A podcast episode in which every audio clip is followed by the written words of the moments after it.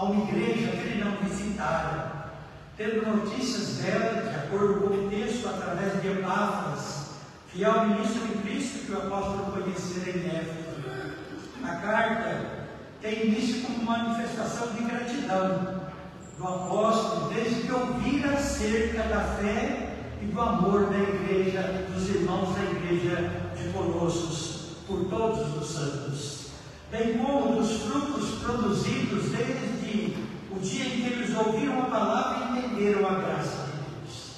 Então, essa carta ela já começa com Paulo agradecendo a Deus pela vida daquela igreja.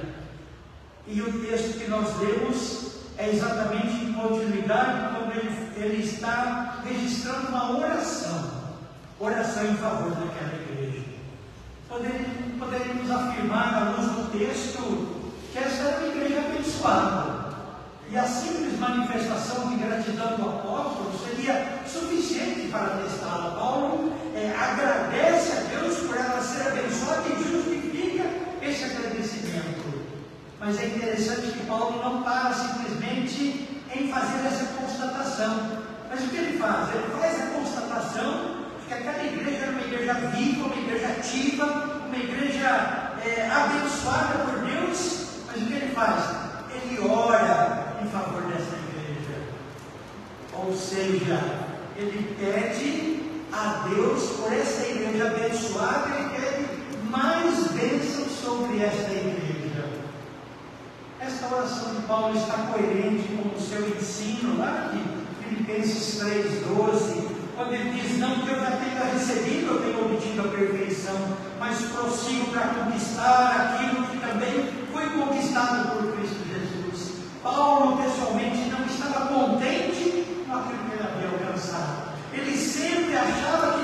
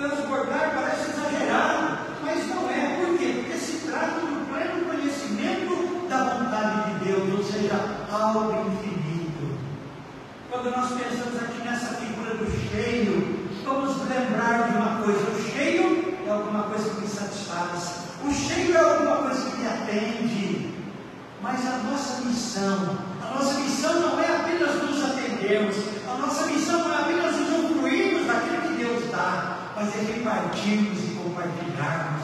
Agora, se precisamos repartir e compartilhar, o que nós cheios? Ser, além de cheios, né? precisamos transbordar. Transbordar. Eu não sei quem se lembra aqui na infância, né? Na infância nós tínhamos um corinho cantado na escola dominical. Se o meu cálice feliz transbordar. O meu cálice feliz transbordar. Alguém se recorda aqui? Dá um sinal, olha alguns irmãos cantaram comigo. Se o meu cálice feliz transbordar, Ou seja, esse transbordar é aquilo que vai alcançar as pessoas com as quais nós convivemos. Vamos ser cheio, é amar a Deus sobre todas as coisas. E o transbordar né? é amar o próximo como a nós mesmos.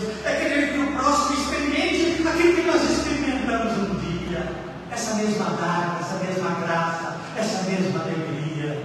O que Paulo está pedindo pela igreja aqui não é nada mais, nada menos do que isso.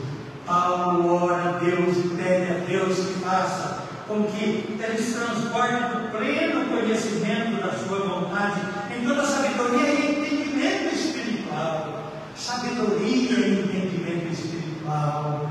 Alguma coisa difícil de nós entendermos, né? Mas é o que? A manifestação da sabedoria de Deus nas nossas vidas. A palavra diz que o servo do Senhor, né? Ele é mais sábio do que até os idosos, né? Do que os mais experimentados. Por quê? Porque essa sabedoria do Senhor é algo incomparável. O versículo nono, ele é complementado exatamente com essa expressão, toda sabedoria e entendimento espiritual. Não se trata de sabedoria humana, que por mais que desenvolva, sempre esbarra em seus limites. Paulo pede em sua oração que essa igreja conheça a vontade de Deus para ela, pois ele, através da sua palavra e da sua Espírito, sempre tem algo novo a revelar. Ah, amados, se nós imaginássemos, né? O que Deus tem preparado para a sua igreja. Para a sua igreja. O apóstolo Paulo usa uma expressão linda quando, quando ele diz: as coisas que o olho não viu, as coisas que o ouvido não ouviu, são aquelas que Deus preparou para aqueles que o amam. E lembre-se, esse texto não está falando da eternidade, esse texto está falando da vida no presente. Paulo, em sua oração por esta igreja, ele pede que ela conheça verdadeiramente a vontade de Deus para ela, pois através da sua palavra, da ação do Espírito, sempre tem algo novo a revelar. A Bíblia a Mensagem traduz essa expressão assim: compreensão perfeita de como Deus trabalha. Compreensão perfeita de como Deus trabalha. Ou seja, discernir, né? Conseguir enxergar nas ações, nas bênçãos, a manifestação graciosa de Deus. E nós poderíamos usar também no versículo lá de 2 Pedro, capítulo 3, versículo 18, quando Pedro escreve à igreja dizendo: Antes crescei na graça e no conhecimento de nosso Senhor e Salvador Jesus Cristo. Ou seja, este crescimento que Paulo pede a Deus que a igreja experimente, ele não tem fim. Será que nós conseguimos entender isso? Será que nós também temos buscado esse crescimento, esse desenvolvimento espiritual?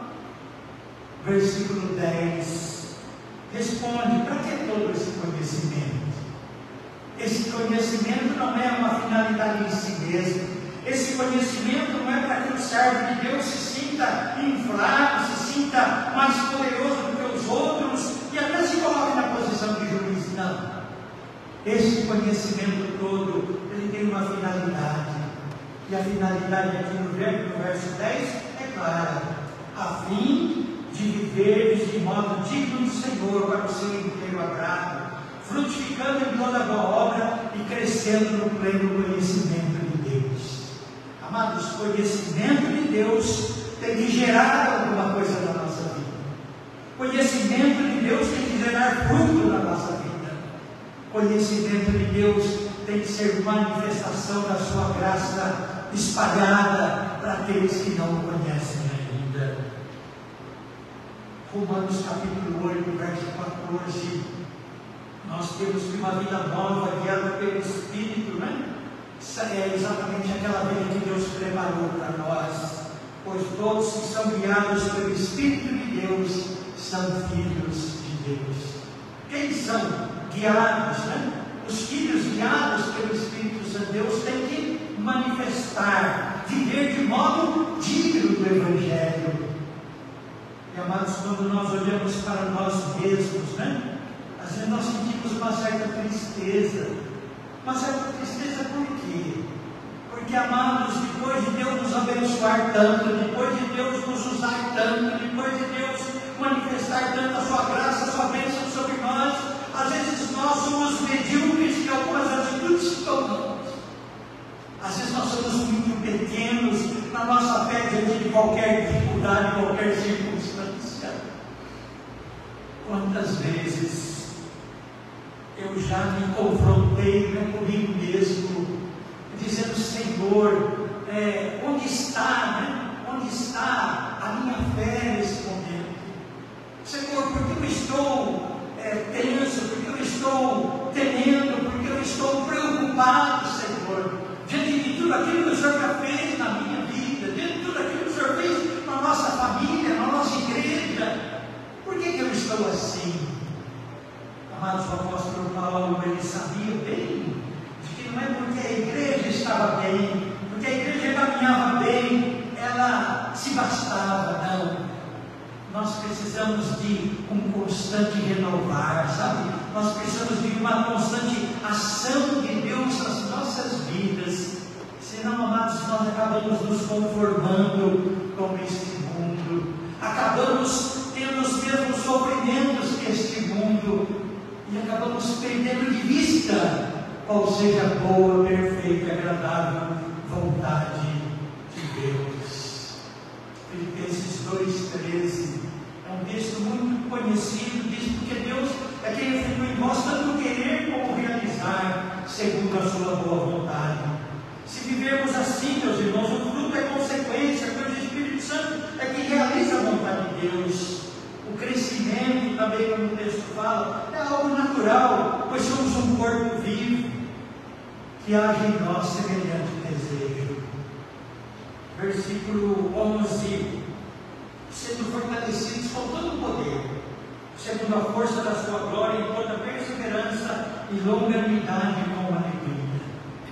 Eu quero só rapidamente passar também o texto da Bíblia, a mensagem, sobre esse versículo 11 que diz assim: permaneçam firmes em toda jornada, sem precisar fazer força, mas dependendo do poder glorioso que Deus nos dá fortalecidos com o seu poder, é nos esquecermos né, de nós mesmos, nos esquecermos dos nossos limites e confiarmos no Senhor. Ele pode todas as coisas. Ele tem aquilo que nós carecemos, que nós necessitamos, Ele tem, costumamos dizer, o melhor para nós. E esse melhor, às vezes não é aquilo que queremos, esse melhor não é aquilo que experimentamos. Mas eu me lembro da expressão usada pelo apóstolo Paulo quando ele recorre a Deus, pedindo que Deus tire aquele sofrimento atroz que toma conta da sua vida. E ele ouve do Senhor esta expressão: A minha graça te basta, porque o meu poder se aperfeiçoa na fraqueza.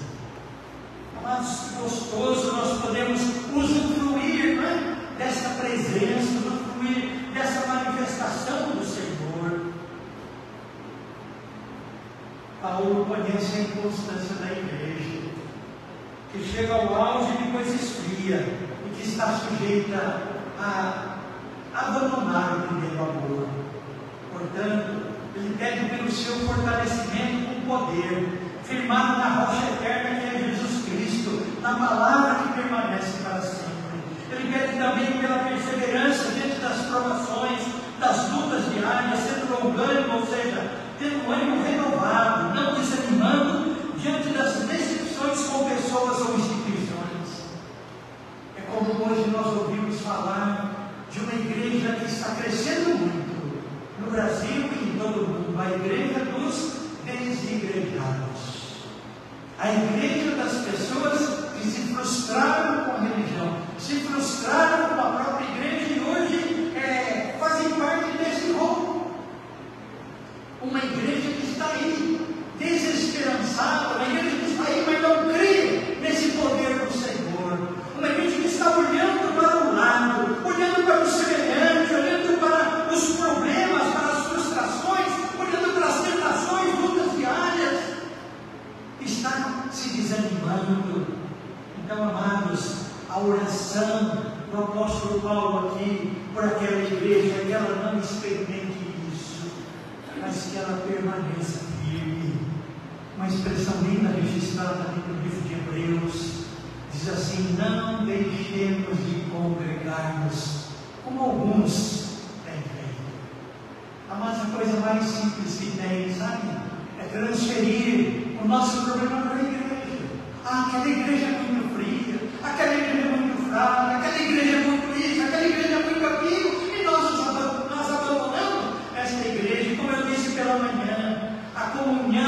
comunhão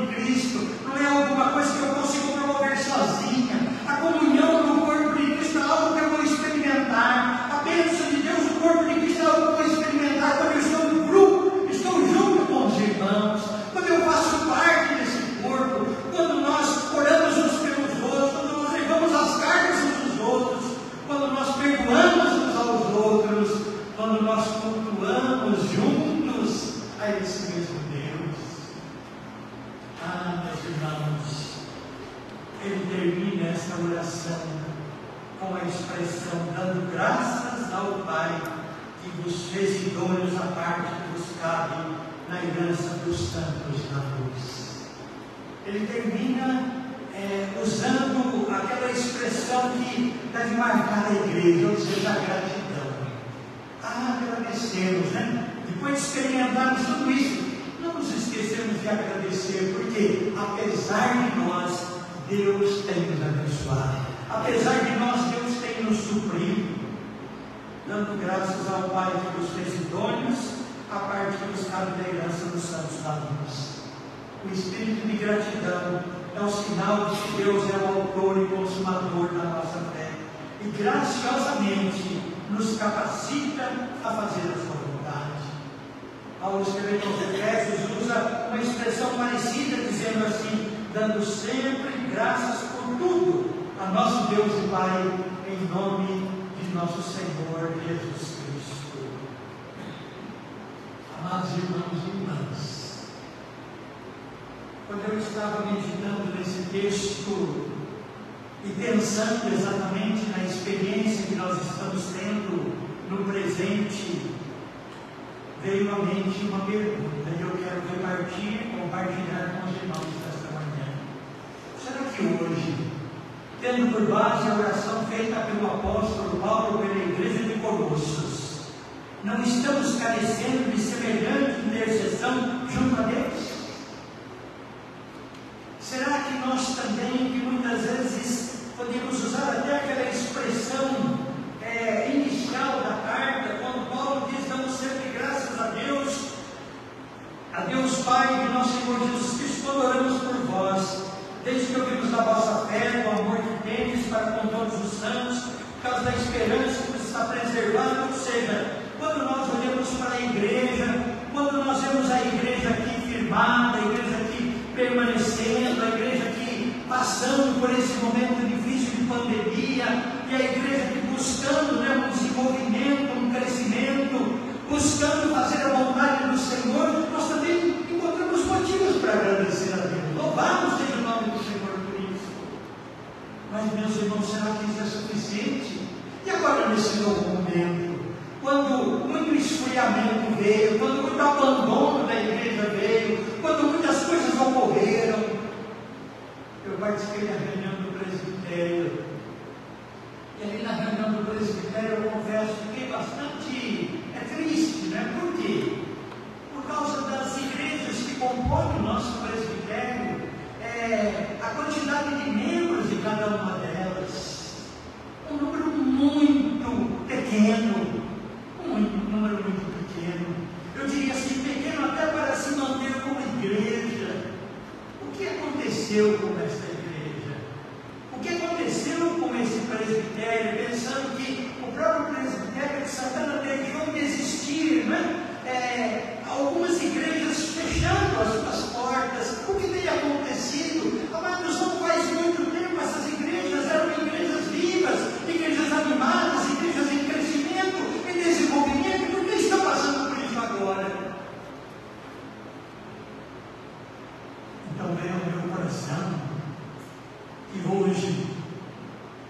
igreja local, nós estamos precisando de uma oração semelhante ao que o apóstolo Paulo fez pela igreja de Colossos. E o que trouxe um conforto ao meu coração é que o Senhor Jesus, hoje, Ele está intercedendo por sua igreja. Nós falamos né, que Ele está sentado à mão direita de Deus Pai, fazendo o quê? Intercedendo por sua igreja. Na oração sacerdotal, quando ele se despede dos seus discípulos, ele ora não apenas pelos discípulos, mas por todos aqueles que vierem a crer nele através da sua palavra. Amado, o Senhor está orando por nós. O apóstolo Paulo está mostrando a necessidade que nós temos dessa oração. Será que não estamos muito felizes com aquilo que já alcançamos? E ao invés de prosseguirmos na busca do desenvolvimento pleno, temos nos acomodado? Eu me lembro de ouvir um pastor amigo, numa cidade vizinha, que num determinado momento que sua igreja passava por uma crise grande, e ele estava com um número muito reduzido de membros, e ele usa a expressão: por que crescer? Para que crescer? Está tão bom assim? Amados, o corpo de Cristo é um corpo vivo. O corpo de Cristo é um corpo sadio. E todo corpo sadio cresce. Todo corpo sadio se desenvolve. Todo corpo sadio tem uma missão a desempenhar nesse mundo. Qual é a nossa missão? A nossa missão, amados, é repartir. A nossa missão é compartilhar aquilo que Deus nos deu, aquilo que Deus nos tem dado. E para isso, nós precisamos de mais. Nós precisamos de mais despertamento nós precisamos de mais comunhão, nós precisamos de mais oração, nós precisamos de mais ação para quê? Para que o nome do Senhor Jesus seja honrado e glorificado. E nós experimentemos a alegria né, de alcançar pessoas que ainda não tiveram essa oportunidade, pessoas que estão afastadas muitas vezes. Será que nós temos demonstrado né, que vivemos em comunhão, que somos corpo orando por essas pessoas afastadas? Será que temos buscado conhecer a vontade de Deus para a nossa igreja, no lugar onde Ele nos colocou? Eu vi um texto que acabou sendo desafiador para mim. Foi no Facebook que publicaram. E ele dizia assim: que a gente não deve voltar para as nossas origens. Eu falei, nossa, quê? Porque o que você vai encontrar lá é algo completamente diferente daquilo que você experimentou outrora. Aquelas coisas que aconteceram outrora, é, que você vivenciou outrora, não acontece mais, porque o tempo passou. Amados, eu achei muito interessante que aquela palavra para mim, ao invés de traduzir uma verdade, traduzir um desafio. Traduzir um desafio. Por quê? Porque se naquele tempo que nós aqui estivemos, naquele tempo, há muito tempo atrás, que nós estivemos aqui, nós experimentamos algumas coisas maravilhosas, né? Hoje nós temos muito mais experiência, hoje nós temos muito mais condição, muito mais bagagem para experimentar aquilo que o Senhor tem preparado eu me lembro que quando nós trabalhamos aqui com um grupo de evangelismo, quando participamos pela primeira vez de um culto promovido aqui ou dirigido aqui pelos Jovens da Verdade, e vimos aqueles testemunhos e olhamos cada um de nós para nós mesmos e ficamos a, a perguntar, Senhor, como que nós vamos conseguir fazer alguma coisa dessa? E eu até usava uma expressão assim, lá no meu interior, se eu precisar para ser crente, para fazer alguma coisa pelo Senhor, ir à frente e falar alguma coisa, eu nunca vou fazer isso. E Deus me fez pastor. E Deus me transformou em pastor. Eu que não conseguia falar nada em público. Né? Eu que escrevi um trabalho inteiro na escola para que eu não precisasse expor, para que outro fiz essa exposição e eu escrevia inteiro, né? O trabalho para quê? Para me livrar daquilo que eu não tinha condições. E eu nunca me esqueço de uma coisa. Quando um grupo de irmãos desta igreja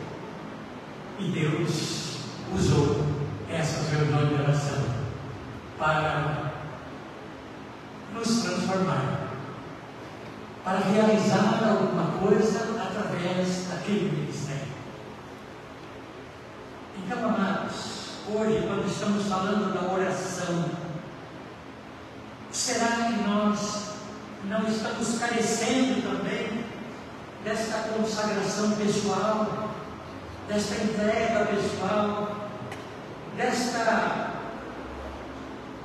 é, manifestação é, diante de Deus, pedindo a Ele, né?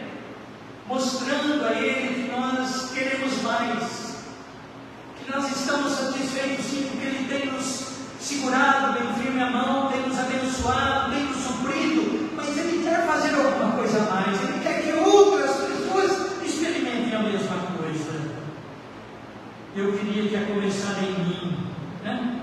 pensar em mim, que nós possamos sentir essa necessidade, esse desejo de a cada dia fazer, fazer o que? A boa, perfeita e agradável vontade de Deus para nós hoje. Se foi feita no passado, louvado seja Deus. O que Deus quer fazer com a nossa igreja hoje? Lembremos, é Cristo Jesus quem morreu ou antes quem ressuscitou, ao estar direito de Deus também intercede por nós. Jesus Cristo vive a interceder por sua igreja que somos nós. Vamos fazer o mesmo? Vamos colocar assim nas nossas responsabilidades diárias esta oração? Oração em favor da igreja da qual fazemos parte. Para que Deus faça, né? manifeste na nossa igreja, nas nossas vidas, qual seja a sua boa, perfeita e agradável vontade. Que Deus nos abençoe, que Deus nos desperte, que Deus nos torne inconformados com aquilo que alcancemos, alcançamos possamos alcançar mais para honra e glória do Senhor. Que Ele assim nos abençoe. Amém.